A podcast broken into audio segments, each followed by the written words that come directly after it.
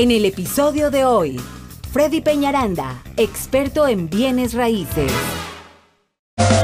Muy bien, vamos con este segmento, señoras y señores, que nos trae siempre Freddy Peñaranda para estar muy bien informados. Freddy, ¿qué cosa nos traes el día de hoy? ¿Qué carnecita, qué pulpita, qué carne pura, nada de hueso? Sí, claro que sí. Bueno, el día del segmento número uno del día de hoy a cargo de Freddy Peñaranda, su agente de raíces de confianza. Pues les traigo acerca del appraisal. ¿Qué es el appraisal en una compra de casa? ¿Tú sabes qué es eso? Bueno, ya con, con haciendo este programa ya más o menos voy entendiendo, pero ¿cuál sería una traducción en español? Valorizador, un valorizador. Hacerle una valorización, Valorización. a la propiedad.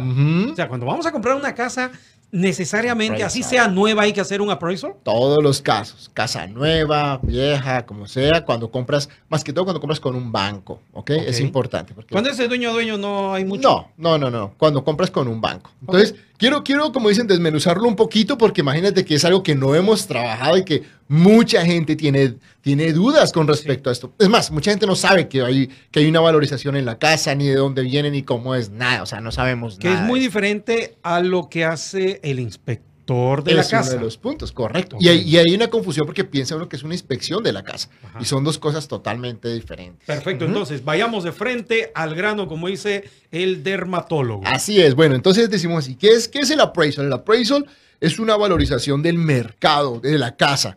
Eh, viene una persona que va a enviar el banco y, y esta, y, y esta persona es una persona certificada. Definitivamente para que una persona sea appraisal debe haber hecho mínimo mil valorizaciones sin costo para poder tomar su licencia. Normalmente un valorizador de casas es una persona con muchísima experiencia y con un gran respeto. Es una de las licencias más complicadas de tomar y definitivamente pues son ley. Definitivamente ellos son ley acá en lo que cuando hablamos acerca de las valorizaciones de casa. Eh, ¿Qué más les digo? Bueno, hay, hay, hay varias cosas que hay que manejar con respecto a esto y lo primero es quién lo envía, ¿no? ¿Quién manda el appraisal? A veces pensamos que es el, el vendedor, no. El que lo envía es el banco. El banco es, es el que envía eh, la persona. ¿Por qué? Porque el banco necesita saber cuál es el valor real de la casa. Normalmente un vendedor puede poner el precio que quiera, 200, 300, Lo que pero el valorizador es el que va a decir la casa cuesta realmente esto.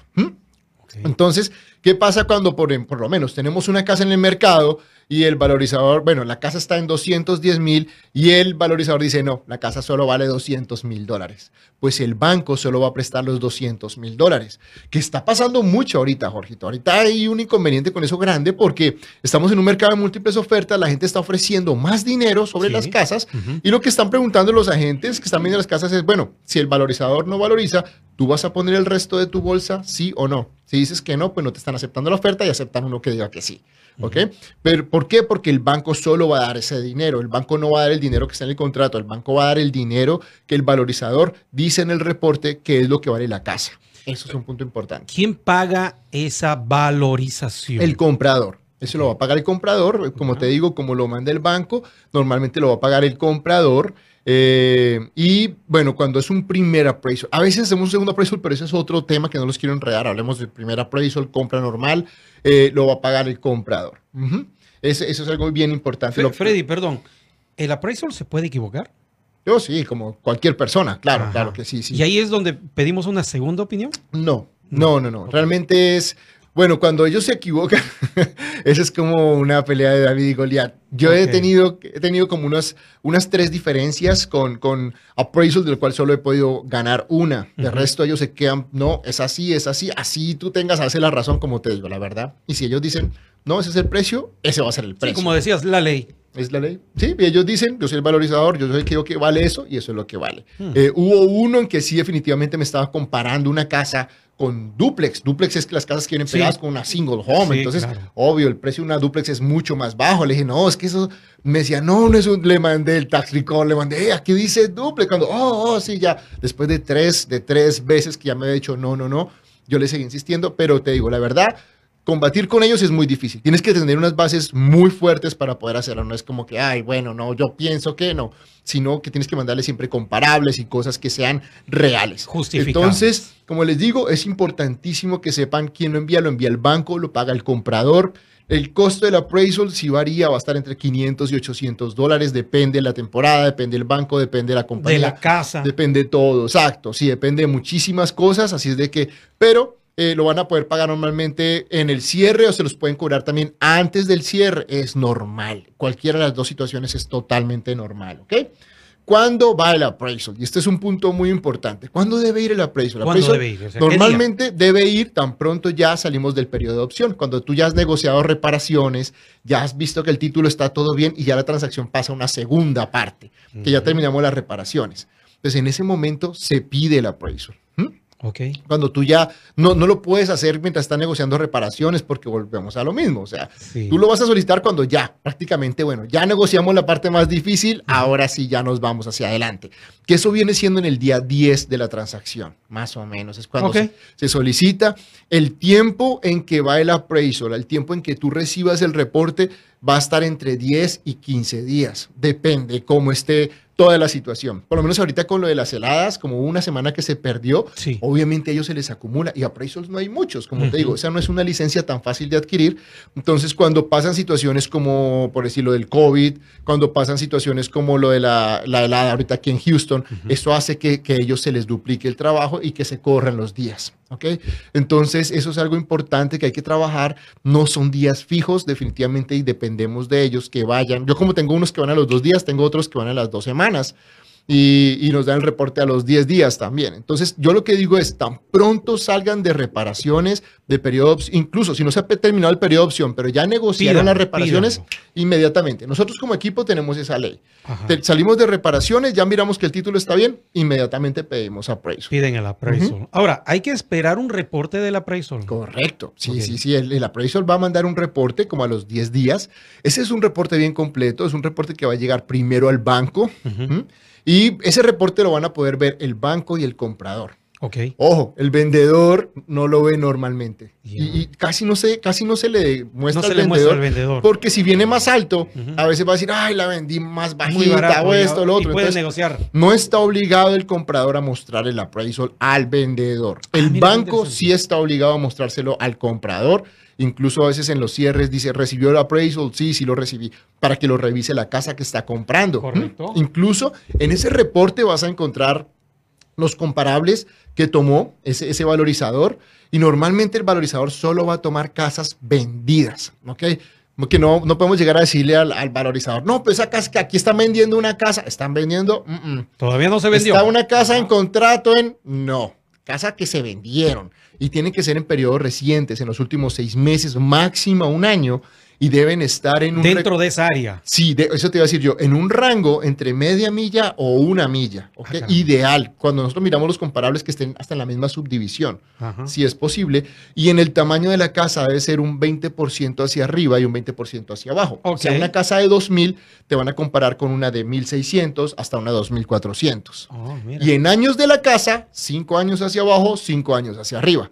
Eso es lo que hace que sea un comparable. Pero es mucho más, no es solamente eso. O sea, obviamente el, el appraisal va a mirar la condición de tu casa y con respecto a eso va, va a comparar las otras. Y él hace, un, él hace como una equivalencia entre tu casa. ¿Qué tienes tú? Mucha gente me dice, no, Freddy, por lo menos yo tengo una hoy, en donde estuve en la mañana, que tienen paneles solares, Ya. tienen purificador de agua, el piso es un tile súper fino, cambiaron de, de fórmica a, a cuarzo, eh, todo, o sea, tienen muchísimos upgrades. Entonces, ¿qué hay que hacer?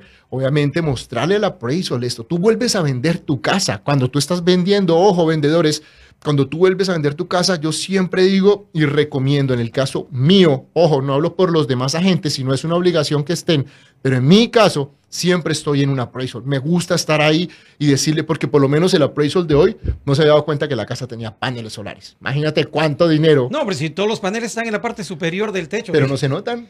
Ya, exacto. O sea, ellos llegan y toman y todo, y mira, sí, pero a veces no. No, paneles solares. Y salió, Y pim, el- pim, miró, tomó foto, ¿no? Y el comparable lo tendría que hacer también con alguna casa que tenga las No, mismas. No, no, necesariamente, ellos tienen ¿no? equivalentes. Entonces, te voy a poner cifras muy, muy, digamos, porque mucha gente me dice, Freddy, mi piscina cuesta 70 mil Sí, dólares. sí. Te van a dar por una super mega piscina máximo 30 mil dólares. Ah, 25, 20.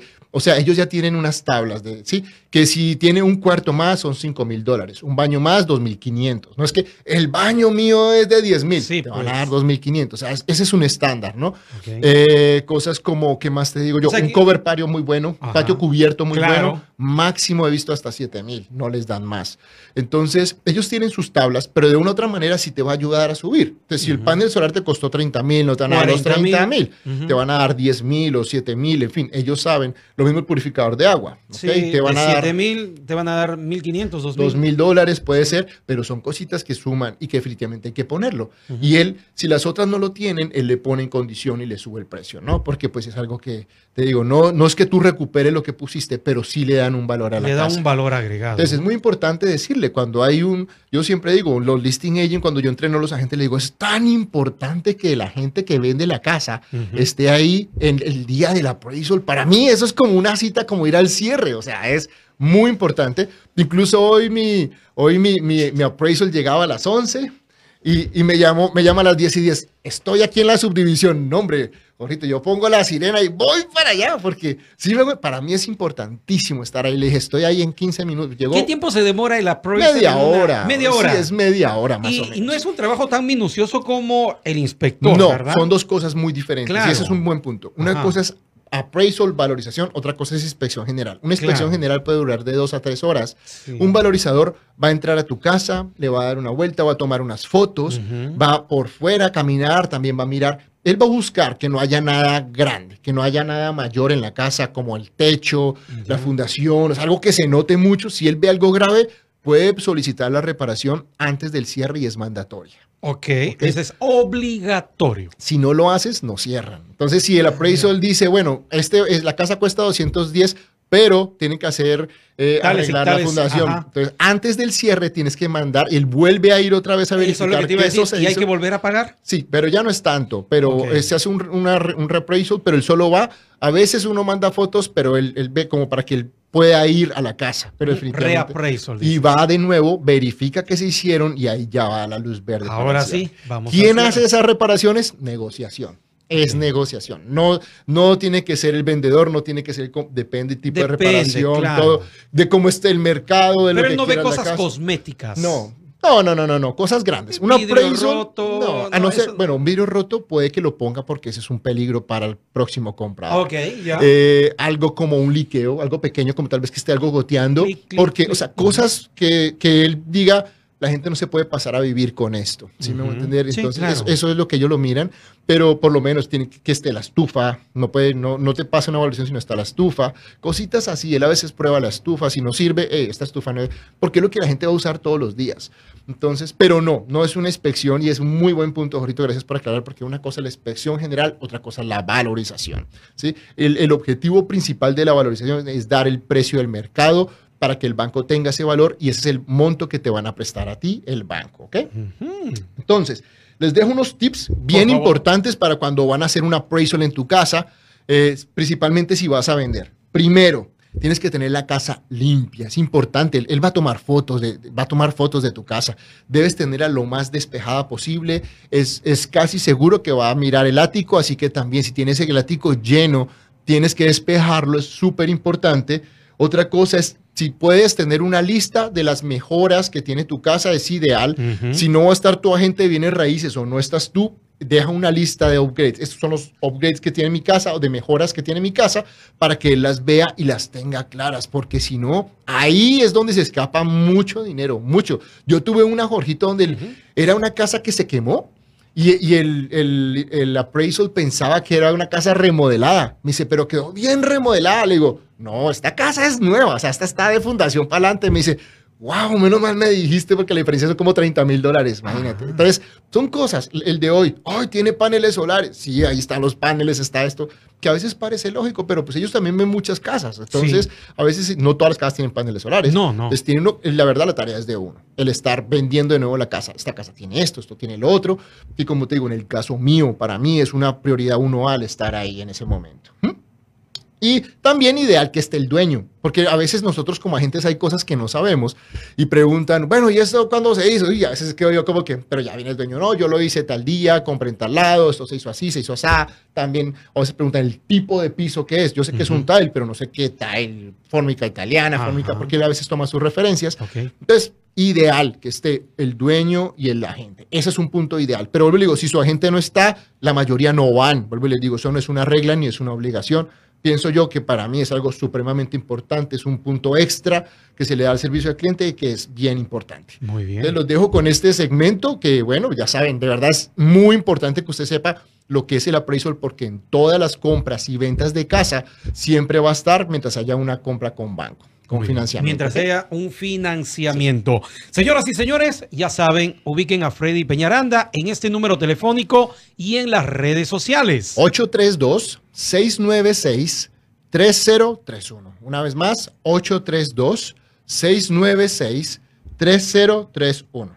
Vamos a una pequeña pausa comercial, no se muevan de nuestra estación de radio y seguimos. ¿Qué tal amigos? Te saluda tu servidor Beto Ramírez y no olvides sintonizar este y todos los viernes de 11 a 1 de la tarde el show de Beto Ramírez, donde te enterarás de lo último de la política, deportes, música y sobre todo muchísimo cotorreo solamente aquí por la radio 920 AM. Houston is blessed to have many real estate professionals, but Hasta aquí lo que teníamos preparado para este episodio. Si te ha gustado el capítulo de hoy, dale me gusta, comparte y comenta. Así podremos llegar a ayudar a más personas como tú. Te esperamos en el próximo episodio de Hablando de Real Estate con Freddy Peñaranda.